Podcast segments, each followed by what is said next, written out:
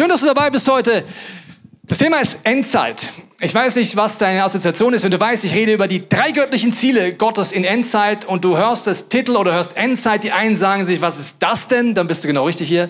Die anderen sagen, geh mir weg damit. Ja, jeder redet jetzt nur noch über Endzeit. Nervt. Oder du gehörst zu der Kategorie, du sagst, ich habe mich damit beschäftigt, ich denke, wir leben in der Endzeit, total wichtig, dass der Pastor das auch mal sagt. Ganz egal, wo du herkommst, ich glaube, wir sind in der Gefahr, unterbewusst uns auf eine Art zu verhalten, die Gott heute, glaube ich, challengen möchte. Und zwar unterbewusst verhalten wir uns oft so, wenn es um Thema Endzeit geht, je mehr wir uns damit beschäftigen, wie wenn ich merke, okay, cool, Jesus kommt wieder, habe ich jetzt verstanden? Äh, wird, äh, es wird äh, Gericht geben, die Erde wird wiederhergestellt werden. Ich bin ready. Ja? Habe mich beschäftigt. Und ich warte jetzt an der Haltestelle äh, der Linie 77. Es geht zur Entrückung, Haltestelle Ewigkeit. Hab alles gepackt, ich bin ready, hab alle Zeichen studiert und jetzt warte ich hier an der Haltestelle Ewigkeit. Es gibt da verschiedene bewusste oder unbewusste Typen hier im Raum und auch zu Hause. Der eine Typ sagt sich, ja, also es weiß schon viel dahin, also ich warte mal, was passiert. Ich habe gehört, es wird immer schlimmer. Ich warte es einfach mal hier, ob es passiert oder nicht, aber ich bin ready, ja. Ich habe auch gehört, dass Gott entrückt, ja. Dann sind die zweite Kategorie, die sagen sich, ja, ich habe das so interpretiert. Mir gefallen am besten die Predigten, wo man entrückt wird, bevor es ganz unangenehm wird auf dieser Erde. Die Theologie nehme ich jetzt einfach mal. Ich warte. Hier, sie sieben, sieben, sie kommt hoffentlich bald. Ich habe da, jetzt machen wir alles unterbewusst. Ich warte einfach. Was bin ich? Ich bin passiv. Ich warte. Wird alles schlimmer. Vielleicht ziehe ich mich auch zurück aus der Gesellschaft. Vielleicht ziehe ich mich zurück. Und ich warte hier an meiner Ewigkeitslinie. Vielleicht bin ich auch bisschen in der Gefahr, überheblich zu werden, weil ich habe es ja verstanden. Aber aktiv sieht anders aus. Ich weiß nicht, ob du diese Haltestelle kennst. Äh, du, unterbewusst denkt man sich, ja, ich hoffe mal, dass Gott mich abholt, bevor es ganz anstrengend wird. Ich würde lieber aus meinem himmlischen Jacuzzi zugucken, wenn hier der Showdown ist, wenn die Apokalypse kommt, oder? First Row Ewigkeit. Wäre doch viel cooler, als hier zu bleiben. So, ich weiß nicht, ob du diese Theologien hast, aber egal, welche Kategorie du jetzt gerade warst, es ist was Passives, merkst du? Ich hocke halt hier und warte auf was auch immer. Ich glaube, dass dieses Bild Haltestelle mit der Bibel gar nichts zu tun hat. Aber ganz schnell passiert, wenn wir uns mit Endzeit beschäftigen. Es gibt ein anderes Bild, das Jesus verwendet in einer seiner berühmten Endzeitreden. Da sagt er Folgendes. Denn alles aber ist der Anfang der Wehen. Er nimmt das Bild einer Geburt. Und ich weiß nicht, wer schon Fachfrau ist. Wer ist Fachfrauengeburt? Also wer hat schon ein Kind? Okay, super. Alle anderen müssen jetzt viel lernen. Warum nimmt Jesus so ein Bild?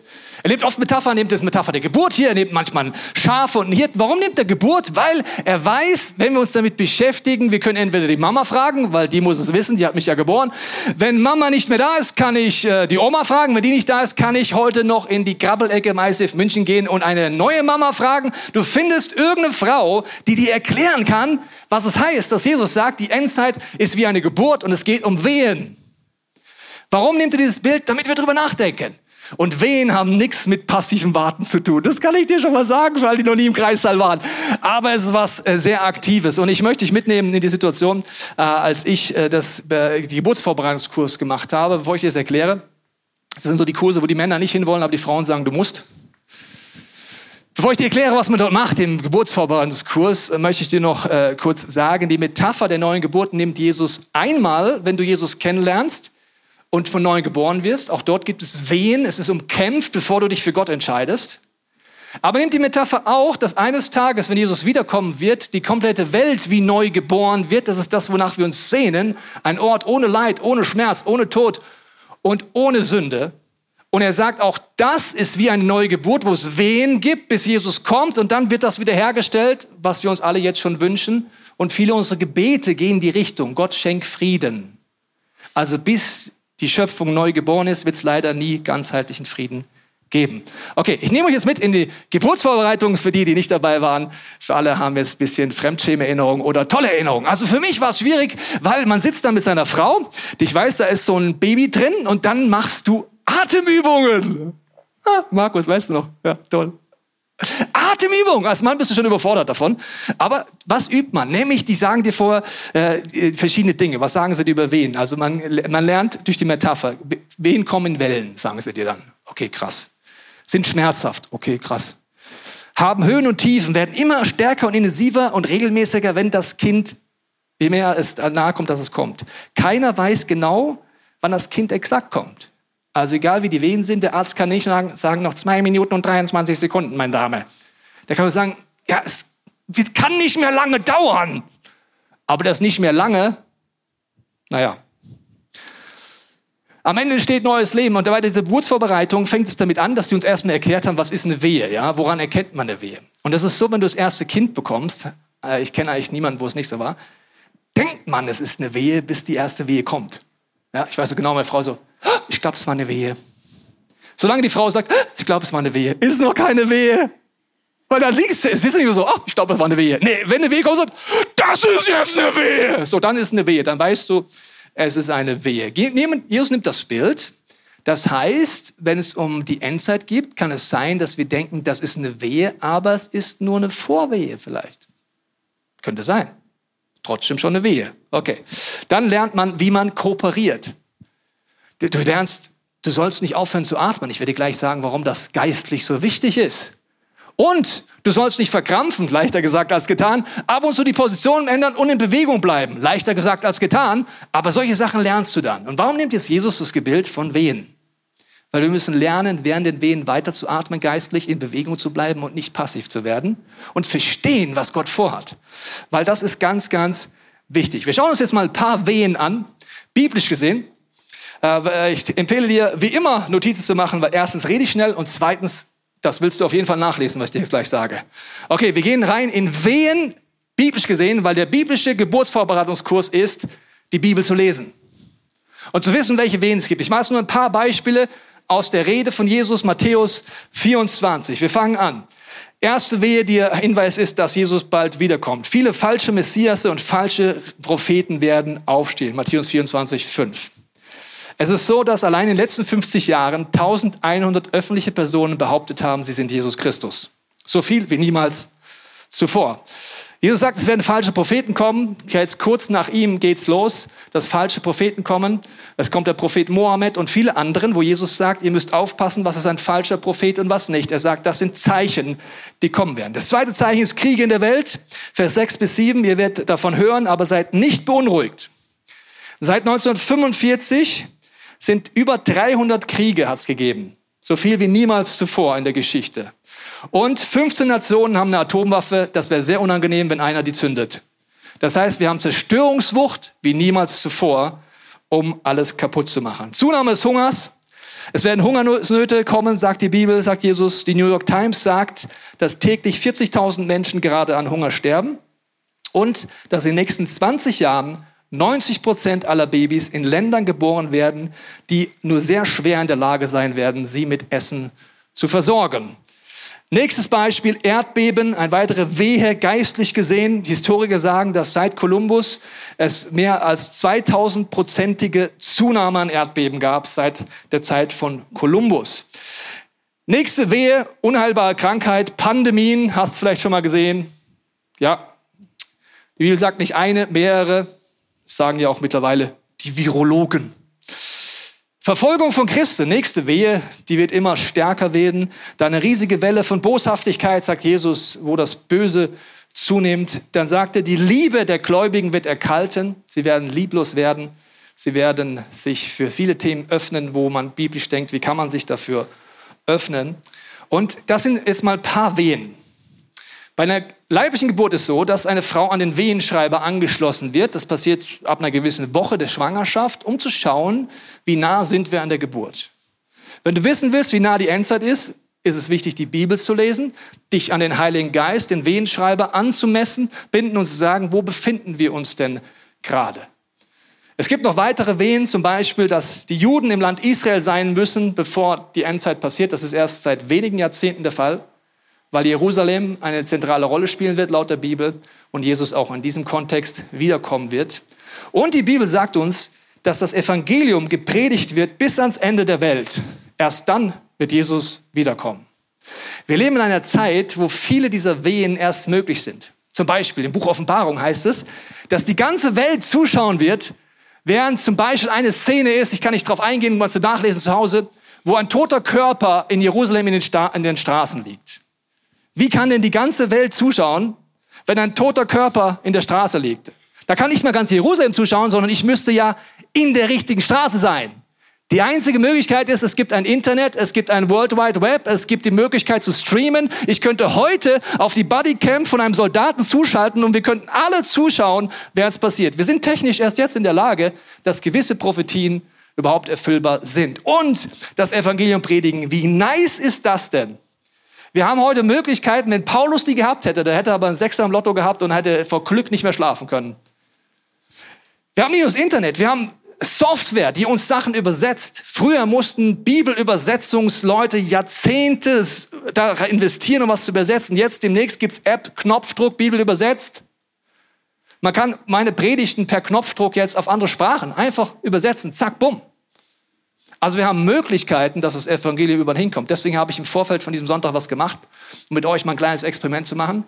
Ich habe ein vier Minuten Video aufgenommen, das mit den vier Symbolen erklärt, wer ist Jesus, was ist das Evangelium, wie wirst du Christ und ein Gebet. Das ist auf Instagram und auf YouTube. Und ich möchte mit euch mal gemeinsam ausprobieren, wie wir das Evangelium ganz einfach predigen können. Indem du es entweder, du bist in einem Gespräch mit jemandem und du sagst, können wir uns ganz kurz was anschauen, weil ich möchte kurz erklären, was heißt Christ zu sein. Mach dein Handy auf, zack, vier Minuten und schon kriegst du ein Preaching, ohne dass du was machen musst. Es war noch nie so einfach. Du kannst natürlich auch selber machen. Oder im Nachspann ans Gespräch sagst du, du, wir haben doch gestern diskutiert. Ich will dir noch mal auf den Punkt erklären, was Christsein ist. Schau dir das vier Minuten Video an. Du kannst teilen, du kannst weiterleiten, du kannst es, was auch immer damit machen. Aber es war noch nie so einfach, das Evangelium zu predigen wie heute. Und deswegen gibt es Zeichen, die weisen darauf hin, dass wir nicht so weit weg von der Geburt sind. Aber wie gesagt, ein Arzt kann dir nicht sagen, noch zwei Minuten. Selbst Jesus sagt, das weiß nur der Vater, wann das genau passiert. Also, diese Wehen sind da. Und es gibt die Extreme, es gibt die Haltestelle. Ja? Bei der Haltestelle gibt es einmal die, die einfach warten und dann passiv sind. Dann gibt es die, die sagen, na ja, das passiert eh nicht. Das ist ein bisschen wie erstes Kind oder drittes Kind. Beim ersten Kind gehen alle Paare sehr früh ins Krankenhaus, weil sie denken, das ist eine Wehe. Dann sind sie gefühlt 40 Stunden im Krankenhaus. Was machst du beim dritten Kind? Ich warte. Ich warte. Ich habe keine Lust, so lange im Krankenhaus sein. Ich warte. Ich kenne ein drittes Kind, das ist im Hausflur gekommen und eins ist beim Beifahrersitz da unten drin gekommen. Also man kann auch zu lange warten, verstehst du? Aber es gibt ein drittes Beispiel, wie man auf Endzeit reagiert. Es gibt nicht nur den Kreislauf Apokalypse, es gibt nicht nur die äh, Ewigkeitsexpress, sondern es gibt den unterbewussten Versuch, wenn ich Wehen nicht verstehe, sie wegzudrücken. Das Problem ist, eine Wehe kann ich nicht erzeugen, aber eine Wehe kann ich auch nicht stoppen. Ist dir klar? Nein? Was machen wir geistig? Es kommt eine Wehe. Und wir verstehen nicht, was eine Wehe ist. Stell dir mal vor, eine Frau wüsste nicht, dass es eine Wehe ist. Nur mal kurz hypothetisch. Die wüsste nicht, sie ist schwanger und sie wüsste nicht, dass es eine Wehe. Die hätte panische Angst. Wir denken, das muss doch vorbeigehen. Und wenn es nicht vorbeigeht, wirst du irgendwann sagen, gib mir eine Pistole, ich erschieß mich, ich halt's nicht mehr aus. Warum hältst die Frau aus? Sie weiß, es gibt eine Geburt. Aber wenn wir geistlich nicht wissen, dass wir in Wehen sind, dass eine Geburt kommt, verhalten wir wie in Schwangere, die versucht, krampfhaft die Wehe aufzuhalten gehört gleich auf ich unterdrück die Wehe. Ich schaff das jetzt gleich. Das ist, wenn wir Angst kriegen. Wir können genauso wie wir vor der Hamas Angst haben, vor Endzeit Angst haben. Wir sind passiv, wir sind verkrampft, alles wird immer schlimmer. Wann kommt die Entrückung? Und wir vergessen zu atmen. Das sagt mein Krafttrainer auch immer, wenn ich Gewichte stemme. Weiter atmen. Leichter gesagt als getan. So geistlich kannst du so verkrampfen bei der Endzeit, Du hast Angst, du bist passiv, du ziehst dich zurück, du bist gelähmt. Und schon hat der Geist der Furcht wieder gewonnen. Warum? Du hast eine sehr komische Endzeittheologie. Und die wird genau das Gegenteil hervorbringen, was Gott will, nämlich die Geburt passiert so oder so. Es ist einfach viel schlauer. Ich kooperiere mit dem geistlichen, göttlichen Ge äh, Geburtsteam. Das ist nicht Hebamme, Arzt und Schwester. Das ist Vater, Sohn, Heiliger Geist. Und wenn du mit denen kooperierst und verstehst, was macht Gott gerade auf dieser Welt, hörst du nicht auf zu atmen, du bleibst in Bewegung und du fängst an, Gottes Reich zu bauen. Deswegen schauen wir uns jetzt an, welche Ziele hat Gott. Weil es wichtig ist, dass wir wachsam sind. Wachsamkeit ist ein Ziel. Wehen sorgen für Wachsamkeit. Also ich kenne keine Frau, die bei Wehen einschläft. Ich schlafe, bis das Kind da ist. Nee, da bist du wach, sag ich dir. Und wenn es nachts um vier ist, du bist wach. Wachsamkeit, es sorgt aber auch für Hoffnung. Wenn Wehen losgehen, hat jedes, jede Familie, jedes Paar so eine Mischung aus Vorfreude und Anspannung. Vorfreude und Anspannung. Was wäre, wenn ab heute Wehen weltweit losgehen und du hast Vorfreude und Anspannung? Jetzt geht's los. I'm born for this. Ich werde nicht da unten krampfen, ich gehe nicht an die Haltestelle. Lass uns in den Kreißsaal gehen. Gott bring hervor in meinem Leben, in unserer Kirche, in unserem Land, in deinem Leib, was du vorhast. Ich will mit dir kooperieren. Offenbarung 1.3, wo es dann um diese ganzen Offenbarung-Slasher-Movies geht, fängt folgendermaßen an. Glücklich ist der, wer die prophetischen Worte dieses Buches anderen vorliest und glücklich sind alle, die sie hören und danach handeln, denn schon bald wird das alles in Erfüllung gehen. Das Buch Offenbarung fängt an mit Vorfreude und auch eine gesunde Anspannung. Nicht schlafen. Die Endzeit, jede Wehe ist, dass wir aufwachen. Aufwachen aus unserem geistlichen Schlaf und wo wir sind. Das heißt, Wehen sorgen für Wachsamkeit, für Hoffnung, aber sie sorgen auch für Glauben. Du wirst sehen, Gott ist ein Gott der Geschichte. Er sagt alles voraus. Er ist souverän. Er ist nicht nervös. Egal, was weltweit passiert, das Wort Gottes stimmt. Okay, wir schauen uns jetzt mal an. Wie kooperiere ich mit dem göttlichen Geburtsteam? Was hat Gott vor? Was sind seine Ziele? Und ich werde dir erst drei Phasen der Prophetie erklären und dann drei Ziele Gottes in der Endzeit. Erstens, die drei Phasen der Prophetie mit Jesus. Apostelgeschichte 3, 17 bis 21 hält Petrus eine berühmte Rede äh, an Pfingsten. Die erste Phase ist die Vorhersagen, dass Jesus Christus kommen wird auf diese Erde, dass er am Kreuz sterben wird, dass er auferstehen wird und den Weg frei machen wird zum Vater. Nun, liebe Brüder, ich weiß, dass ihr es aus Unwissenheit getan habt, wie auch eure Oberen, so habt, aber hat Gott erfüllt, was er durch den Mund aller seiner Propheten zuvor verkündigt hat, dass sein Christus leiden sollte. Die erste Phase der Prophetie in der Bibel ist, bis Jesus gekommen ist unfassbar viele Vorhersagen. Gott souverän sagt, mein Sohn kommt und der Zugang zu Gott ist frei. Phase 2 ist seit dem Kommen Jesu, bis er das zweite Mal wiederkommt. Ihn muss der Himmel aufnehmen bis zu den Zeiten, in denen alles wiederhergestellt wird, die Neugeburt der Schöpfung, wovon Gott geredet hat durch den Mund seiner heiligen Propheten von Anbeginn. Gott redet in seinem Wort genauso viel über das zweite Kommen. Biblisch gesehen sind wir seit der Apostelgeschichte in diesem Zwischenraum, biblisch gesehen sind wir seit 2000 Jahren in der Endzeit. Und jede Generation vor uns und auch unsere Generation interpretiert Wehen. Aber weißt du noch, was beim ersten Kind passiert? Ach, das war eine Wehe. Und so ist jede Generation. So sind wir auch. Das war eine Wehe. Bis wirklich eine kommt. Ich sage immer, Corona war aufwarm. Das war, Corona war eine Warm-up. Das war eine Wehe. Das war keine Wehe. Gott hat noch viel mehr vor, Gott sei Dank, als dieses kleine, es war eine Wehe. Deswegen jede Generation denkt, sie ist in der Endzeit, ist auch in der Endzeit, aber wo sind wir? Das brauche ich mit Gottes Hilfe. Und dann kommt Phase 3, dass es nach dem zweiten Kommen von Jesus, tut nun Buße und bekehrt euch, dass eure Sünden getilgt werden, auf das Zeiten der Erquickung kommen von dem Angesicht des Herrn und er den Sende, der für euch Christus bestimmt hat, Jesus. Es kommen Zeiten der Erquickung, also Zeiten der vollkommenen Wiederherstellung. Also da sind wir prophetisch mittendrin. Und jetzt schauen wir uns, egal ob es eine Vorwehe ist, ob es eine richtige Wehe ist, ob wir ganz kurz vor der Geburt sind, oder es noch zehn Stunden dauert, in die Bild gesprochen. Was mache ich, wenn eine Wehe kommt? Wie kooperiere ich? Was sind die drei Ziele Gottes, die er in jeder Wehe hat? Für dich, für mich und für die ganze Schöpfung. Die erste Ziel Gottes ist die physische und geistliche Wiederherstellung Israels. Der Ostkonflikt kein Zufall. Matthäus 23 heißt es folgendermaßen, seht euer Haus, hier geht es um die Juden, wird verlassen sein und verwüstet daliegen, denn ich sage euch, von jetzt an werdet ihr, die Juden, mich nicht mehr sehen, bis ihr ruft, gesegnet sei der, der, der kommt im Namen des Herrn. Jesus sagt, er kommt erst wieder, wenn die Juden den Messias Jesus erkennen und sagen, komm Herr Jesus, komm. Das ist ein Ziel. In jeder Wehe hat Gott das Ziel, dass sein jüdisches Volk ein Stückchen mehr offen wird für das, was Gott vorhat. Wenn du Notizen machst, Römerbrief ist das Schlüssel, was du studieren kannst. Römer 1 bis 8 erklärt Paulus das Evangelium. 9 bis 11 erklärt er den Plan Gottes für die physische und geistige Wiederherstellung von Israel. Und ab Vers 12 geht es darum, warum es nur um Team geht. Ich erkläre dir kurz, warum Paulus das macht.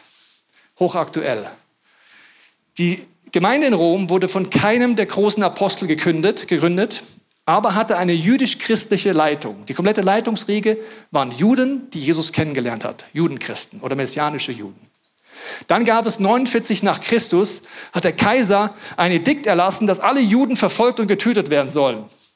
Die Folge war, dass alle Juden und alle Judenchristen über Nacht aus Rom fliehen mussten und damit war mit einem Schlag die komplette Führungsebene dieser starken Gemeinde weg. Stell dir das mal vor. Fünf bis sechs Jahre später kommt das nächste Edikt von einem weiteren Kaiser, wo es aufhört, Aufruf hebt und Juden und Judenchristen kommen zurück. Und genau dann schreibt Paulus seinen Brief.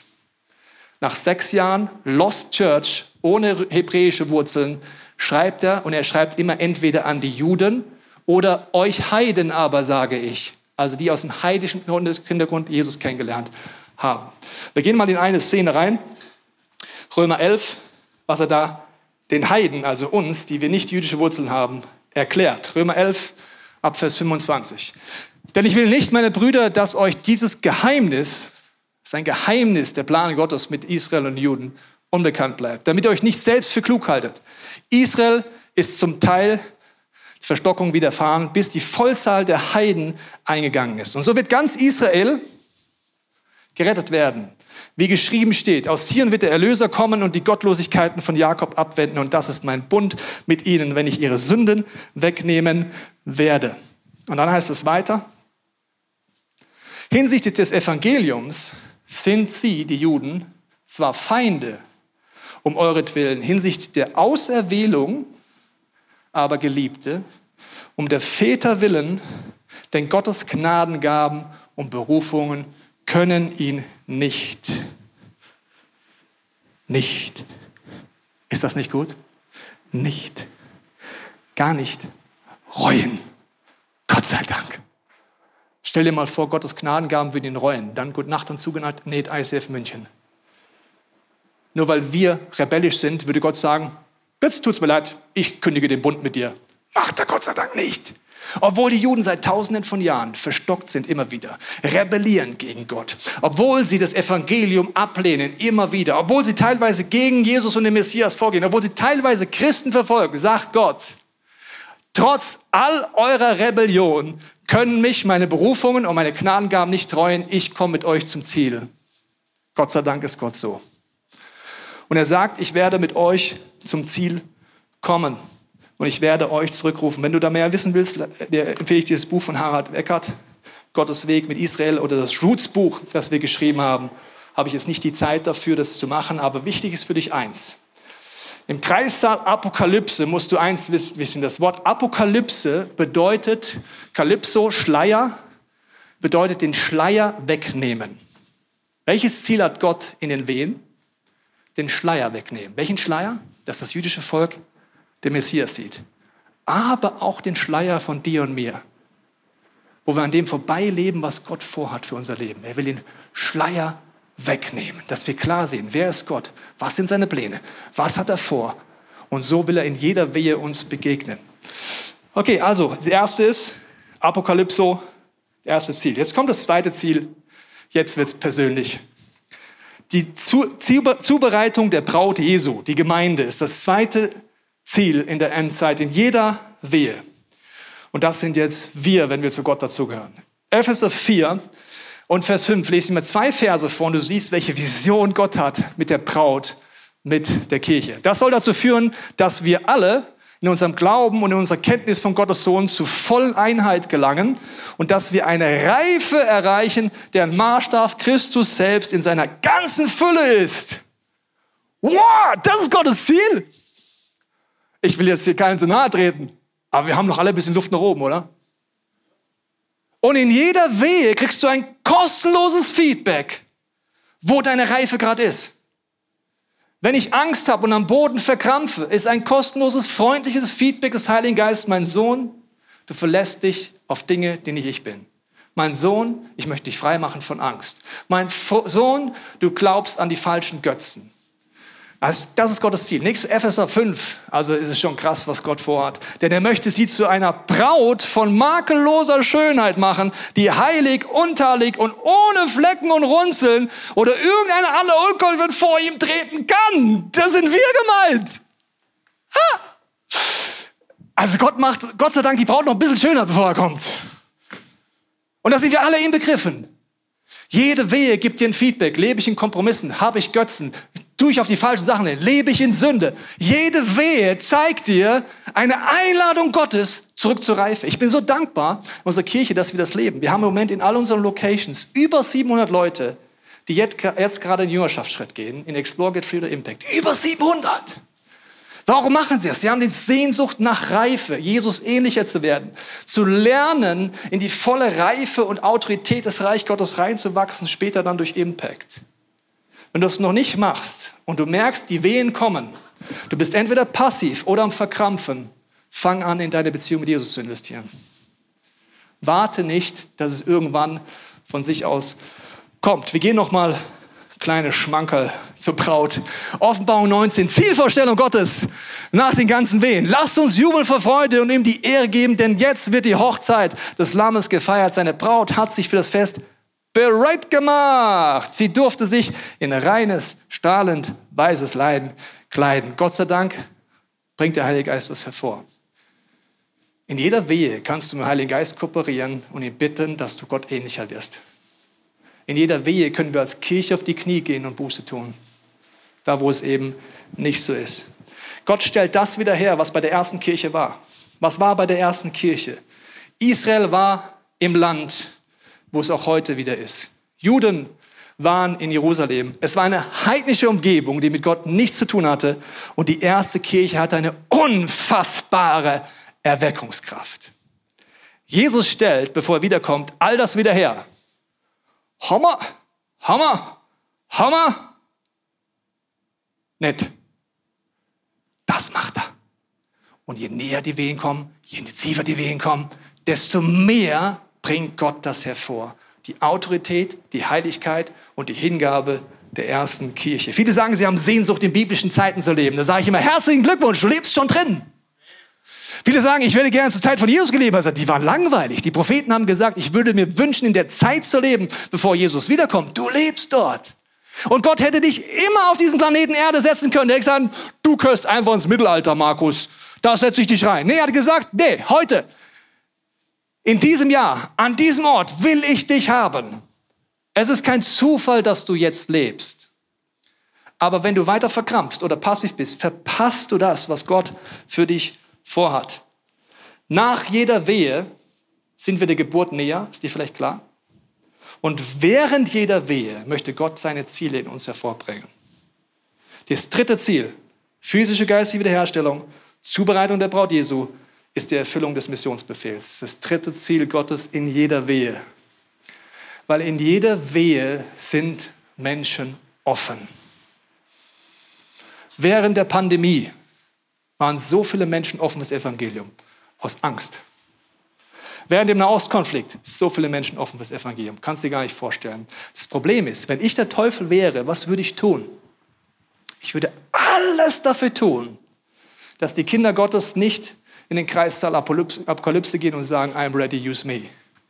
Ich würde sie verkrampfen lassen am Boden, voller Angst gefangen oder in Passivität hinsetzen und sagen, warte mal auf die Entrückung, mein Kollege.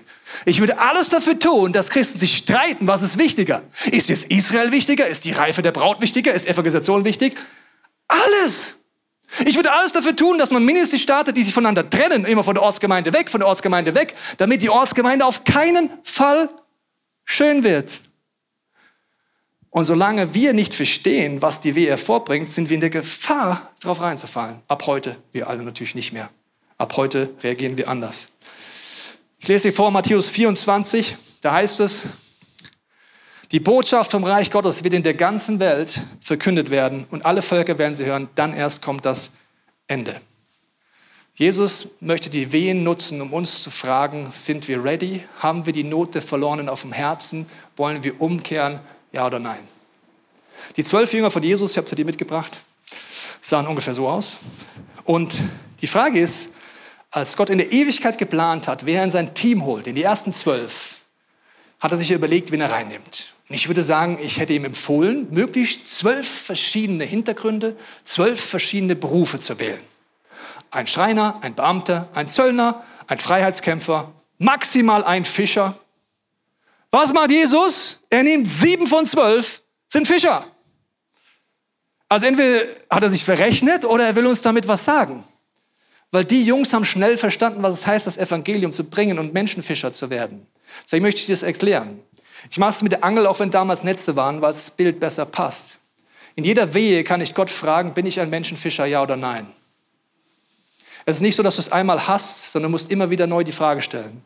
Das Erste ist, ich brauche einen Köder an meiner Angel, sonst bringt es nichts. Der Köder an deiner Angel ist jede Geschichte über die Güte Gottes in deinem Leben.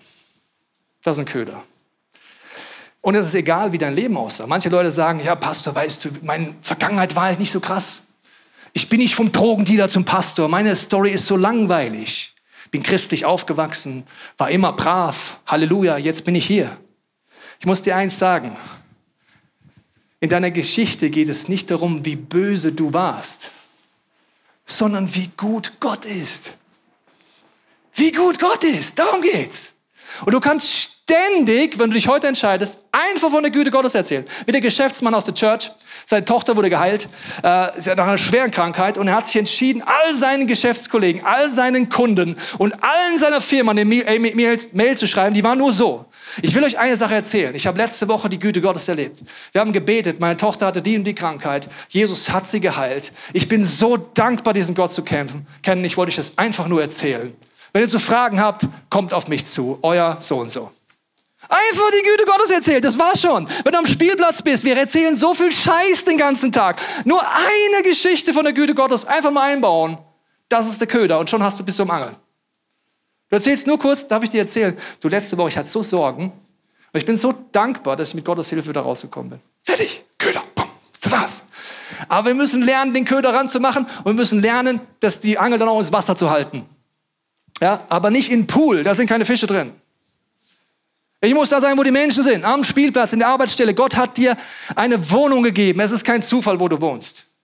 Wenn du eine Arbeitsstelle hast, dann hat er sie dir nicht gegeben in erster Linie, um dich zu versorgen, weil er kann Raben aus dem Himmel schicken, er hat, kann aus dem Felsen Wasser geben, er hat in der Ewigkeit Gold und Juwelen, er braucht keinen Job, um dich zu versorgen. Aber er will dich gebrauchen an dem Ort. Und einfach nur sagen, Gott, heute, wenn es die Chance gibt, ich will einfach nicht verkrampft, ganz authentisch von deiner Güte erzählen. Und das ist jede Welle, zeigt mir, wo ich da gerade stehe und wo ich da gerade unterwegs bin. Ich weiß nicht, wie es bei dir ist, aber ich brauche immer wieder Momente, wo ich in jeder Wehe, egal ob es Corona ist, ob es Ukraine ist, ob es jetzt ein Auskonflikt ist, nehme ich mir immer einen Moment, wo ich Gott mehr suche als sonst, weil ich weiß, ich bin in der Gefahr zu verkrampfen. Das Erste, was ich mir vornehme, weiter atmen, Tobias. Der Heilige Geist ist der Atem Gottes. Heiliger Geist, ich habe Angst. Heiliger Geist, ich verkrampfe. Es sollte nicht so sein. Ich bin passiv. Ich hocke da an meiner Haltestelle. Heiliger Geist, zeig du mir, was du hervorbringen willst in mir, weil ich will jetzt mit dir kooperieren. Und dann zeigt er dir Dinge. Letztendlich lese ich ein Zitat von Dietrich Bonhoeffer, der in Zeiten der Judenverfolgung sich auf die jüdische Seite gestellt hat und der hat den Satz geschrieben, der hat mich getroffen. Er hat gesagt, es gibt keine billige Gnade. Weil Jesus hat es alles gekostet. Und dann schreibt er in seinem Buch, was kostet es dich, Jesus nachzufolgen? Ich sitze da und merke eigentlich nichts. Ab und zu ein Kommentar auf Instagram, ja. Sag ich, Heiliger Geist, bitte mach mich eine Person,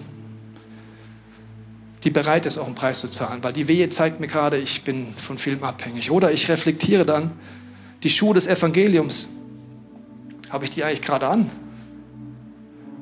Und ich habe gemerkt, vor dem 7. Oktober, die waren so ein bisschen in meinem Kleiderschrank, im Flur. Ich fand das schon wichtig, dass Leute Jesus kennenlernen, aber in meinem Alltag hast du das gar nicht gemerkt. Sagt Jesus, es tut mir leid. Ich bin so beschäftigt im Alltag. Mach mich wieder zu einer Person, die die verlorenen Menschen sieht. Mach mich zu jemandem, der einfach von deiner Güte erzählt. Gib mir Möglichkeiten. Mein Deal ist, ich bin einfach nicht am Handy, sobald ich unterwegs bin. Das alles. Das reicht schon. Und auf einmal siehst du Leute und nicht nur dein Handy. Letztens in der Trambahn vor zwei Tagen fahre ich, dann spricht mich eine alte Dame an und fängt an zu quatschen. Erzählt von ihren Schmerzen, dass sie keinen Sport mehr macht. Und dann sagt der Heilige Geist so, jo, jetzt kannst du von der Güte Gottes erzählen. Sag ich, du, wissen Sie, also, ich hätte Lösung für Sie, für Ihre Schmerzen. Darf ich für Sie beten? Ich stelle die Frage dreimal und sie sagt nein. Gehe aus dem Gespräch raus denke mir, okay, Jesus, das war jetzt eine interessante Erfahrung, aber ich mache einfach weiter. Wenn sie nicht will, das ist, wie, wie blöd kann man sein, dass man nicht beten will, wenn man Schmerz hat, aber egal. Ich habe gesagt, Jesus, ich will die Schuhe anziehen. Deswegen habe ich auch dieses Video aufgenommen. Einfach ein kleiner Schritt. Das schicke ich an meine Freunde. Ich weiß nicht, ob du deine Schuhe anhast oder nicht. Aber ich möchte dir jetzt zum Abschluss das Evangelium mal erklären. Ich hole mir kurz die Bibelstellen dazu. Und ich möchte dir kurz erklären, was das Evangelium bedeutet. Vielleicht hast du das noch nie gehört, vielleicht hast du es schon oft gehört. Aber wenn das Evangelium gepredigt werden soll, musst du es auch hören. Deswegen erkläre ich es dir kurz mit vier Symbolen, was Gott vorhat. Und das erste Symbol ist ein Herz. Der Sinn des Lebens laut der Bibel ist Liebe. Gott zu lieben, den Nächsten und mich selber zu lieben. Das Problem ist nur, dass wir das fast nie schaffen. Wir lieben nicht die Menschen, wir tun Dinge, die zerstören, wir werden zerstört. Und wir kommen auch nicht an den Punkt, dass wir wirklich Gottes Liebe erleben. Obwohl Gott ein Vater und eine Mutter ist, die uns bedingungslos liebt, scheint es von unserem Leben ganz weit weg zu sein. Jesus ist auf diese Welt gekommen, weil er das Problem kennt. 1. Johannes sagt uns, Gott ist Liebe. Aber wir merken es oft nicht. Das ist das zweite Symbol. Wir sind getrennt von Gott. Das ist wie eine Mauer, die zwischen uns steht. Vielleicht geht es dir auch so, du betest und du, Gott fühlt sich ganz weit weg an von dir. Du weißt, es gibt irgendwie Gott, aber er ist ganz in einer anderen Dimension. Jesaja 59 heißt es, eure Schuld, sie steht wie eine Mauer zwischen euch und eurem Gott. Eure Sünden verdecken ihn, darum hört er euch nicht. Unsere Sünden verdecken ihn. Unser Alleingang ohne Gott. Unser Versuch, überall zu suchen, nur nicht bei Jesus. All das verdeckt ihn in unser Leben. Und er ist wie getrennt von uns. Deswegen ist Jesus ans Kreuz gegangen, das nächste Symbol, um all das zu tragen, wo wir nicht aus Liebe gehandelt haben oder andere nicht aus Liebe an uns gehandelt haben, wo Sünde in unserem Leben ist. Er ist gestorben für jeden Alleingang. Er ist dafür gestorben für alles, wo Sünde in unserem Leben ist. Warum? Wir können noch so ein gutes Leben leben, aber unsere guten Taten können nie unsere Sünden aufwerten. Wir brauchen einen Retter. Und deswegen heißt es, in 1. Petrus, vergesst nicht, auch Christus hat gelitten, obwohl er frei von jeder Schuld war. Er tat es für unsere Sünden und starb für uns schuldige Menschen. Gott hat die Welt so sehr geliebt, dass es einen Sohn gab, dass jeder, der ihn glaubt, ewiges Leben hat. Meine Frage an dich heute ist das letzte Symbol. Was hat es mit dir zu tun? Vielleicht hast du schon mal auf diese Nachricht reagiert oder noch nie. Vielleicht ist heute dran, zurückzukehren, nach Hause zu kommen zum Vater wieder neu oder zum ersten Mal das anzunehmen. Johannes 1,12 heißt es, die ihn aber aufnahmen und an ihn glaubten, den gab er das Recht, Kinder Gottes zu werden. Wir können gleich beten, uns mit Gott unterhalten. Wir können um Vergebung bitten und vor allen Dingen Jesus einladen, dass die Mauer zwischen Gott und uns wegkommt. Offenbarung 3 heißt es, merkst du es denn nicht, noch stehe ich vor deiner Tür und klopfe an. Wer jetzt auf meine Stimme hört und mir die Tür öffnet, zu dem werde ich hineingehen und Gemeinschaft haben. Deine Herzenstür hat nur eine Klinke von innen. Nur du kannst darauf reagieren heute. Ich möchte jetzt einen Moment der Stille geben, weil Gott klopft jetzt an Herzen. Entweder durch dieses Evangelium oder durch diese Predigt, wo er dir etwas zeigen will. Deswegen lass uns einen Moment der Stille gehen. Heiliger Geist, ich bete, dass du in der Stille zu uns redest, uns zeigst, was diese Predigt für uns bedeutet, ob es dran ist, das Evangelium anzunehmen, ganz neu, oder wo du durch die Wehen der Endzeit zu uns reden möchtest. Lass uns einfach in der Stille reagieren.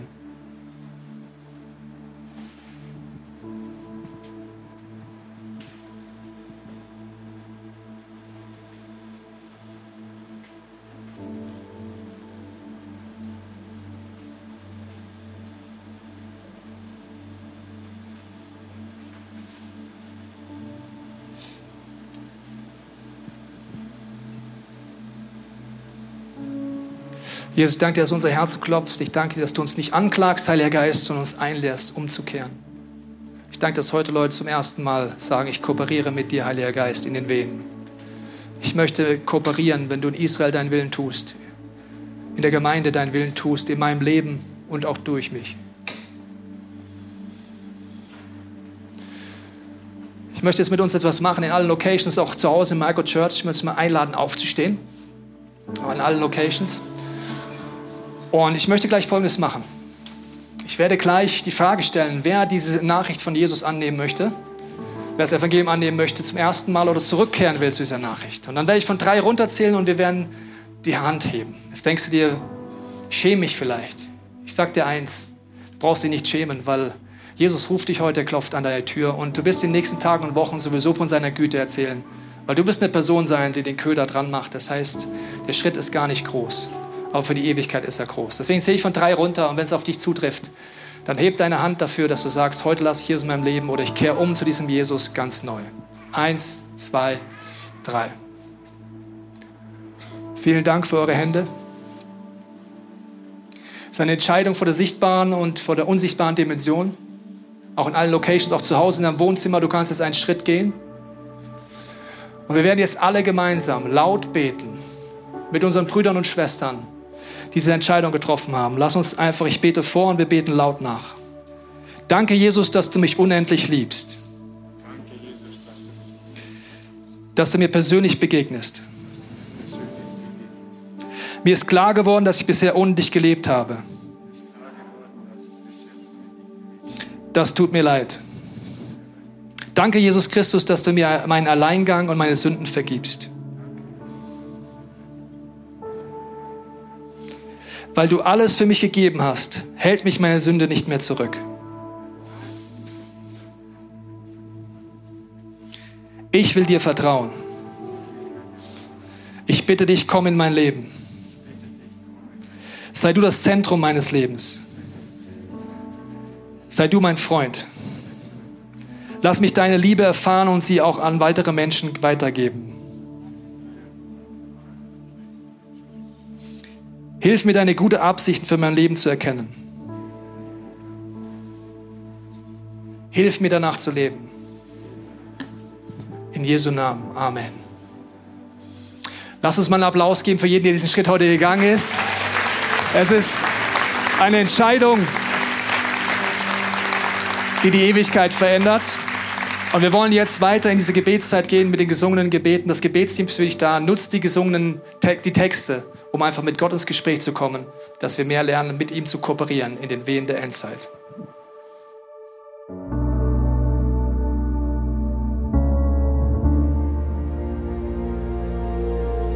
Wir hoffen, dieser Podcast hat dich inspiriert und hat dir weitergeholfen in deiner Beziehung mit Gott. Wenn es dir so geht, dann freuen wir uns, wenn du uns mithilfst, diese Botschaft zu verteilen. Das kannst du tun, indem du diesen Podcast likest, mit Daumen nach oben draufdrücken oder kommentierst oder weiterleitest. So werden mehr Menschen noch mit dieser Botschaft von Jesus, dieser Hoffnung erreicht. Du kannst auch durch eine Spende mithelfen, dass wir weiterhin diese Podcast kostenlos im Internet maximal verbreiten können und so viele Menschen neue Hoffnung bekommen. Vielen Dank für alles, was du mit ermöglicht. Wir glauben, dass Kirche eine Familie ist und egal, ob du online dabei bist oder hier vor Ort bist in der Region, wir wollen dich sehr gerne kennenlernen. Wenn du möchtest, komm auf unsere Homepage vorbei unter Finde Anschluss. Dort findest du unter anderem Welcome to Church, wo wir uns gegenseitig kennenlernen, deine Geschichte gerne hören wollen und dir helfen wollen, wenn du möchtest, ein Teil dieser Kirchenfamilie zu werden.